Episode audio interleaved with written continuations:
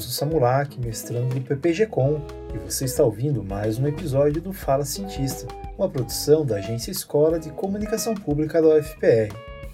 Nós continuamos com a nossa série Mulheres na Ciência e hoje iremos apresentar a trajetória de Tatiana Sheila Friedrich, professora e pesquisadora do setor de Ciências Jurídicas da Universidade Federal do Paraná.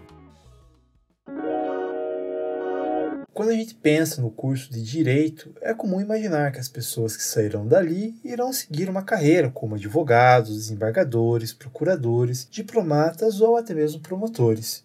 Isso é o que realmente acontece em muitos casos, mas também existe um número cada vez maior de pessoas que optam por seguir uma carreira acadêmica dentro das ciências jurídicas. Foi o caso da Tatiana, Professora da UFPR desde 2002, sua relação com a ciência começou durante a graduação, no começo da década de 1990. Mas essa escolha não foi exatamente simples, e quando criança estava dividida entre o balé, viajar o mundo como aeromoça ou estar à frente de uma sala de aula. Bom, quando a gente é pequena, pequena, a gente quer ser professora ou bailarina, né?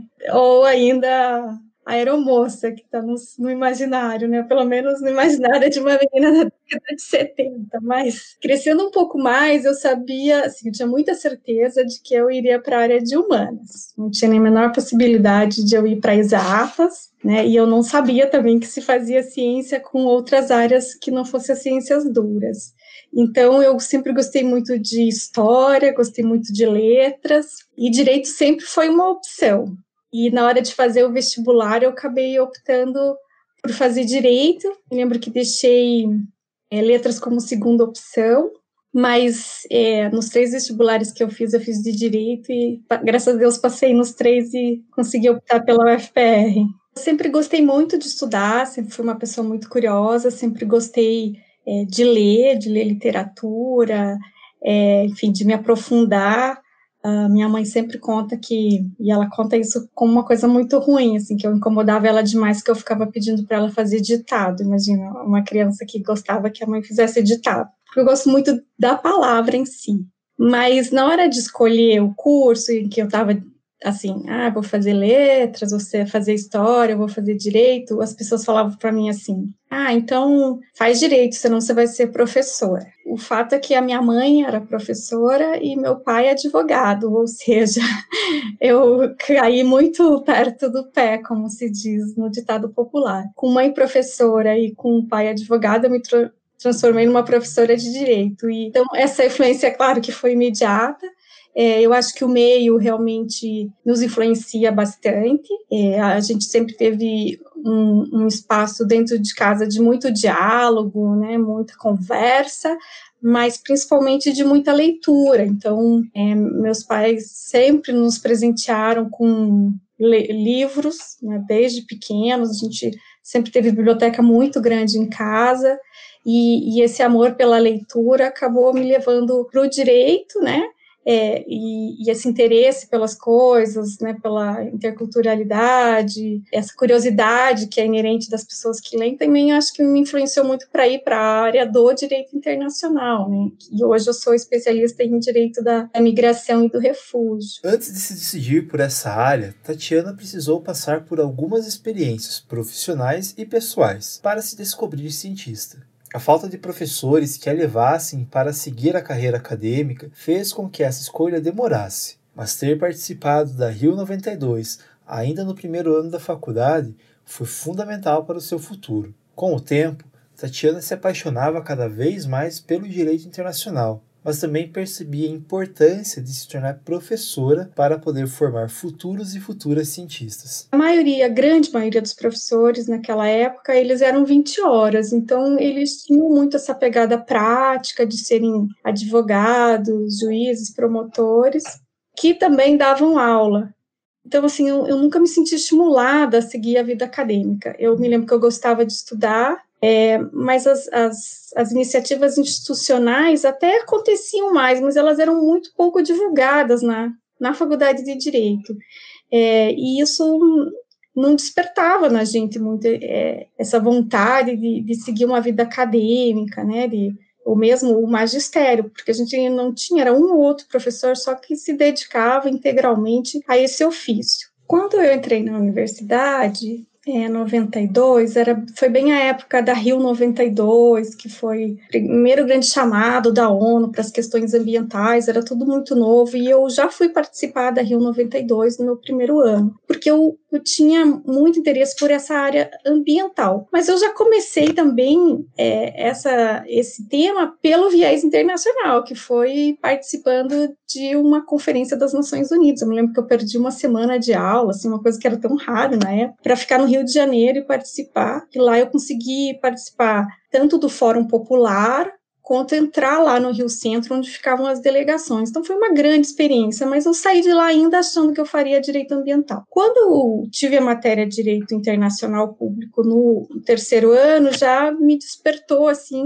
é um outro lado. Eu gostava muito de ler, gostava muito de línguas. É, eu me lembro que eu fazia inglês, eu fazia francês só no sábado de manhã, eu fazia italiano na biblioteca pública, onde dava, assim. E daí já comecei a me interessar. No quinto ano eu tive direito internacional privado, que foi quando eu realmente daí me apaixonei e falei, não, isso, isso vai ser é, a minha vida. Não sei ainda como, quando, mas é isso que eu vou estudar. E aí me destaquei na disciplina, fiz uma grande amizade com um professor, professor Gon, o professor Gon agora já está falecido, mas mantive uma amizade, assim, aonde eu ia pelo mundo estudar, fazer estágio, é, a gente sempre se comunicava, assim, ele, que ele ficava muito contente com isso. Aí eu já percebi que eu ia para a área internacional e, e lutei muito para poder sair depois, né, meus pais não tinham condições, mas eu fiz um concurso aqui, trabalhei no Tribunal do Trabalho durante a faculdade, juntei a grana,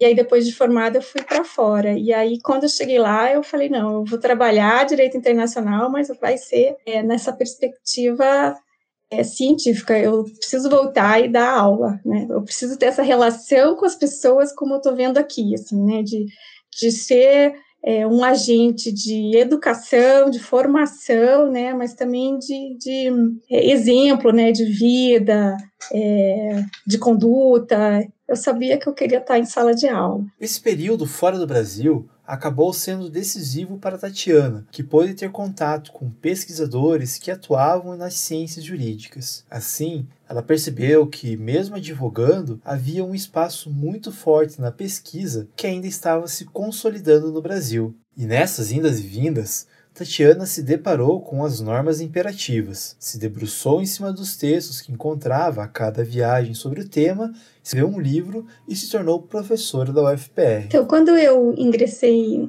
na pós-graduação e depois no mestrado, e doutorado, eu, eu tinha como meta, assim, sempre nas minhas férias eu tinha que fazer um curso no exterior em Direito Internacional, porque tudo era muito incipiente aqui no Brasil. Na Universidade Federal do Paraná, a gente não tinha professor de carreira no mestrado, doutorado nessa área, que eu queria muito, e então eu ia muito para fora e sempre né, trabalhando, guardando grana, e daí eu, no, nas férias, geralmente é, de julho aqui, eu passava três, quatro semanas fazendo algum curso. E aí, num desses cursos, eu, eu descobri um, um instituto do direito internacional, que eu já tinha noção, assim, mas não sabia que se estudava tanto isso, que eram as normas imperativas. É, no direito internacional público, é, as normas imperativas, elas são aquelas normas, assim, todas as normas elas são obrigatórias, né?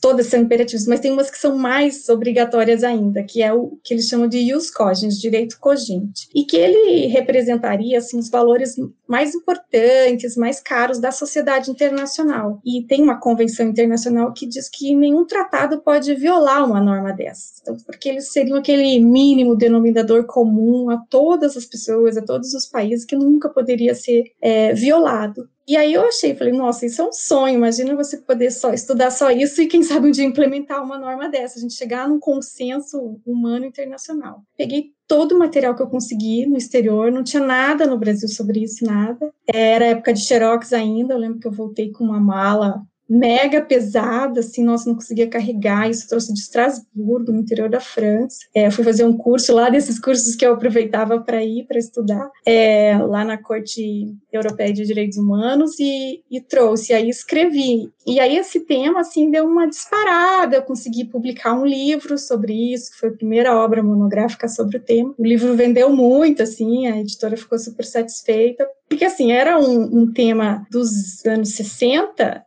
lá, né? Aqui ninguém tinha falado ainda, era muito, uma coisa assim, é muito tangencial.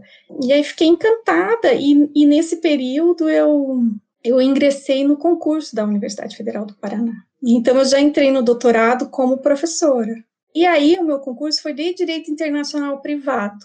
E aí eu fiquei pensando assim, bom, se o meu caminho agora é Direito Internacional Privado, é, o que, que, eu vou escrever nessa área e não no público. E aí eu acho que eu tive um, uma grande sacada, pelo menos eu fiquei apaixonada por isso, que tem as normas imperativas do direito internacional privado também, que são as normas, daí não mais as internacionais, mas as normas internas dos países, que representam aquilo que tem é, de mais especial dentro do país. Também era uma novidade, eu escrevi isso no doutorado, fiquei lá é, anos estudando isso, e o engraçado foi que na primeira seleção do doutorado eu não entrei. E, e já era professora no curso de graduação.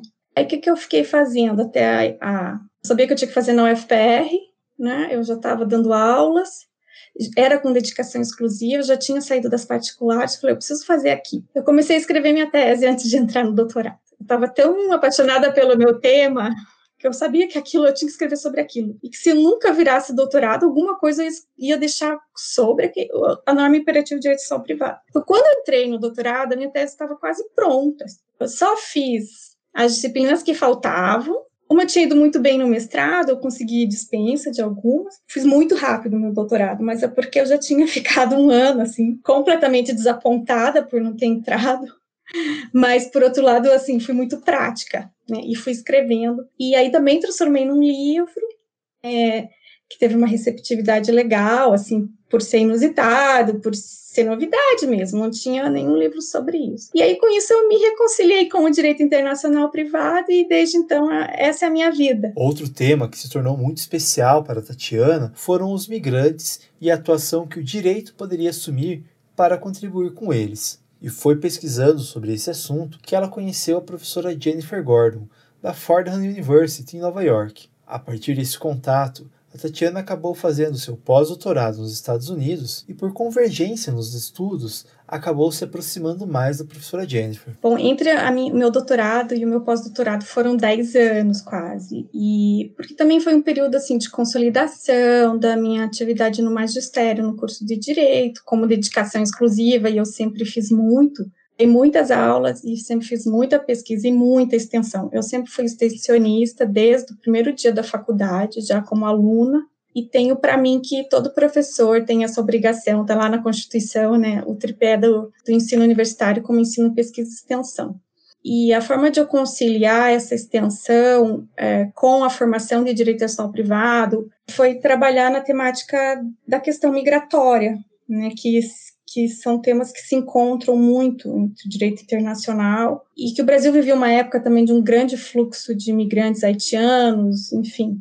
Aí eu comecei a fazer atividade de extensão nessa área, comecei a, também a, a produzir muito na área do direito da migração, fazer muito artigo e sempre casando, né, as minhas aulas de direito ação privado, que é a minha disciplina, mas aí já criei uma tópica, é, criei também é, projeto de extensão e, e, e focado nessa temática. Aí eu também sempre gostei muito da questão do trabalho, do trabalho do estrangeiro, eu tinha advogado nessa área. Meu marido, meu sogro são da área do direito do trabalho, então, assim, então sempre foi muito próximo. A minha tese mesmo, né, eu falo dos, das direitos dos trabalhos como direito à saúde privado, questão trabalhista. E aí é, eu descobri que nos Estados Unidos os trabalhadores, eles migrantes, porque lá é a grande referência, né? 13% da população é imigrante. E aqui é menos de 1%. Então, apesar de a gente sempre ouvir as, os absurdos que eles fazem com os migrantes, tem muita coisa acontecendo lá, porque é uma parcela significativa da população. E eu descobri que os trabalhadores lá, eles se organizam em worker centers. Como eles não são sindicalizados e muitas vezes ou o sindicato não os quer na categoria, ou eles estão em trabalhos que não têm sindicalização, porque eles são trabalhadores diários, né? É, os daily laborers, é, eu, eu fiquei muito curiosa de entender como que esses trabalhadores se organizavam. E aí eu descobri que a grande pensadora dos worker centers, ou, ou, pelo menos quem escreveu cientificamente sobre isso, e que também era uma prática, porque criou um worker center né, com trabalhadores latinos em Nova York, era a professora Jennifer Gordon. Aí eu pensei, bom, se eu for fazer pós-doutorado, vai ter que ser com ela. E aí, lendo os textos dela, indo atrás, eu descobri que ela estava na Fordham University. E que é aquela Fordham que fica ali em Nova York, né, em Manhattan, do lado do Lincoln Center. Isso me deu muita alegria, porque imagina o, o prazer de estar ali, né, no coração de Manhattan, mas também imagina a dificuldade de viver naquela região, o absurdo de caro que era. Mas enfim, eu fiquei 10 anos pensando nisso e consegui guardar, consegui é, a bolsa da CAPES por seis meses, eu fiquei um ano. E aí fui, daí ela chegou assim, o que, que você de Curitiba está fazendo aqui? O que, que você veio fazer aqui? Por que, que você veio para cá? Eu falei, por sua causa, assim, ela levou um susto, assim, aquela coisa de americano. E aí, mas assim, logo a gente acabou é, criando uma relação muito especial, porque ela viu que eu realmente estava interessada, percebeu que o que eu fazia aqui na extensão era muito próximo do que é o Worker Center, porque daí o que, que é? Os trabalhadores se reúnem e e nesses centros, e aí lá tem aula de português, lá tem é, aula de inglês, tem é, advocacy para mudar as leis em relação à migração, é, eles têm curso de informática, eles têm atendimento psicológico, é muito parecido do que eu tinha organizado aqui antes de ir, assim, então teve é uma convergência de, de, de teoria e de prática, né, com a professora Jennifer, e aí, 2016, quando eu voltei, ela já veio, né? Ela fez a aula inaugural do programa de pós-graduação em Direito, ela deu curso na OAB, enfim. Passei uma semana muito intensa com ela aqui, dando todos os tipos de palestras em todos os lugares, fora de Curitiba também, no Rio de Janeiro. Então, assim, foi uma primeira aproximação. E aí depois já fui para lá de novo, é, conhecer outros trabalhos que ela passou a fazer daí com refugiados e tal. E ela já voltou mais uma vez. Então, assim, foi um, um, uma aproximação super especial, né, por conta justamente da ciência que nós duas fazíamos e que era muito próxima. Então, foi um, uma experiência é, muito importante na minha formação, esse período que eu fiquei fora lá na Fordham University. Além de toda a dedicação, o interesse em comum pelos imigrantes e refugiados acabou unindo as duas professoras. Esse, aliás, é um dos temas que o projeto de extensão Refúgio, Migração e Hospitalidade aborda, oferecendo assessoria jurídica gratuita a migrantes em Curitiba e região metropolitana, além de outros serviços em parceria com diversos cursos da UFPR. Eu acredito que o que nos diferencia é a extensão né, numa universidade pública. É a pesquisa, claro, que sempre é de ponta, tem mais investimentos,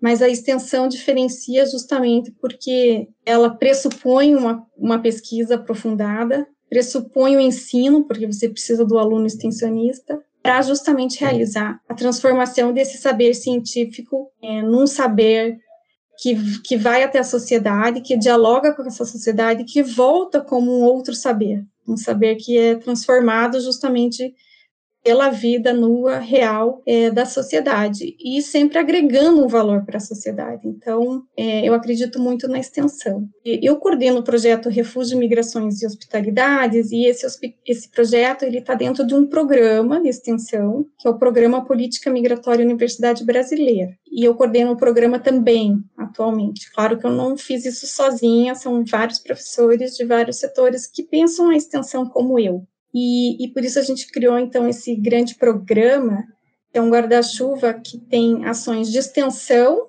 para a comunidade imigrante e refugiada, é, e também de criação de políticas universitárias afirmativas para migrantes e refugiados se tornarem alunos de curso de graduação UFPR. É, enquanto ação para a comunidade, a gente oferece aulas de português, aula de informática, atendimento psicológico, tem aulas de história do Brasil com PET História, e tem é, um acompanhamento de mulheres migrantes vítimas de violência, além de um acompanhamento jurídico-administrativo pelo direito. Então, eu coordeno também o projeto de direito, que é esse Refúgio, Migração e Hospitalidade. Nós temos uma sala, que eles, os migrantes nos conhecem como Sala 28, justamente porque é o número da nossa sala, ali no prédio histórico, na Praça Santos Andrade, é, que a gente abre todos os dias, né, de manhã, de tarde, de noite, para fazer atendimento da população migrante refugiada. E, paralelamente a isso, o nosso programa ele para a criação dessa política universitária, ele conseguiu quatro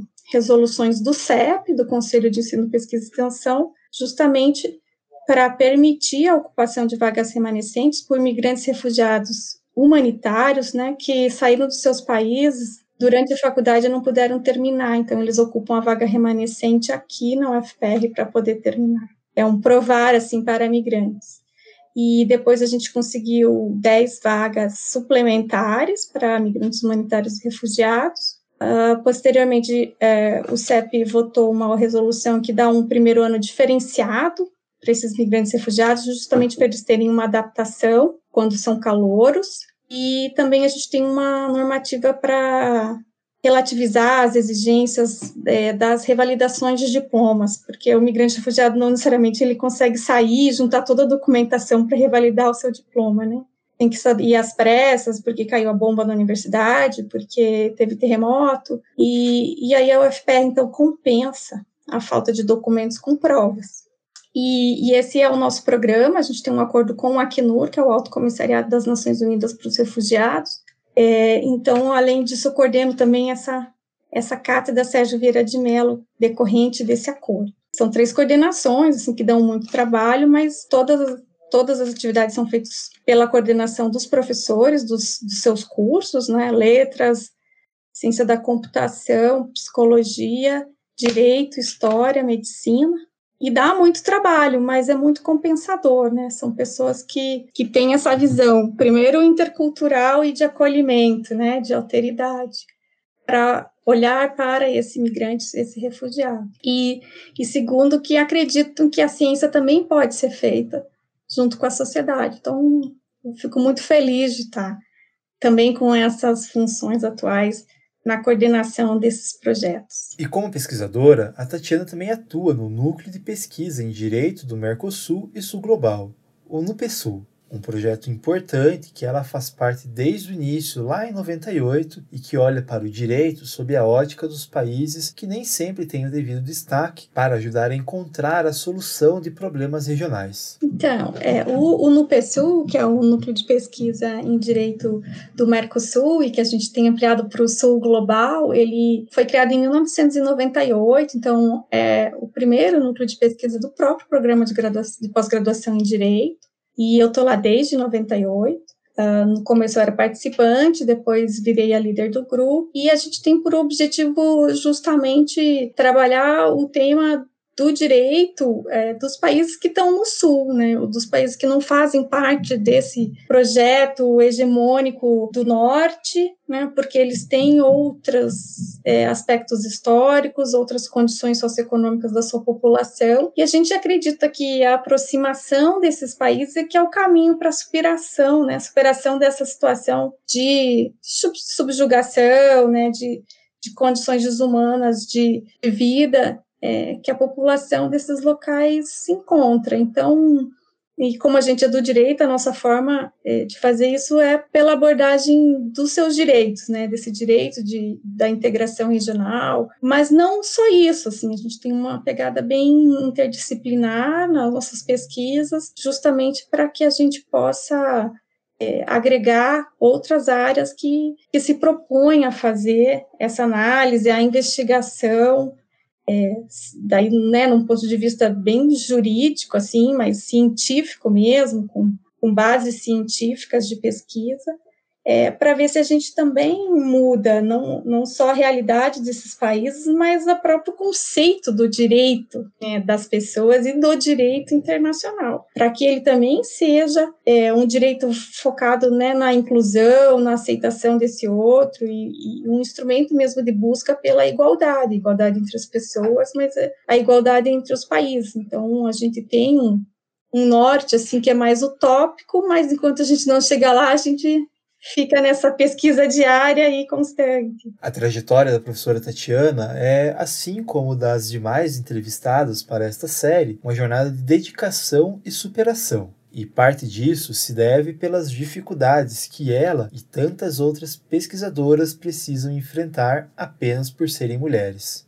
No começo da graduação, ela foi minoria e teve poucas professoras como referência dentro das salas de aula. Hoje, porém, a situação é outra, e é por isso que ela faz questão de lembrar para as futuras pesquisadoras que, quando elas entram no mundo da ciência, elas estarão ajudando a democratizar o meio acadêmico. Uma mensagem que ela gostaria de poder dizer a ela mesma quando criança e ainda sonhava em ser bailarina. Então, durante meu período na faculdade, a grande maioria dos professores eram homens e uma maioria da turma, não tão grande, mas era de homens também. Uma grande maioria professores homens e alunos homens.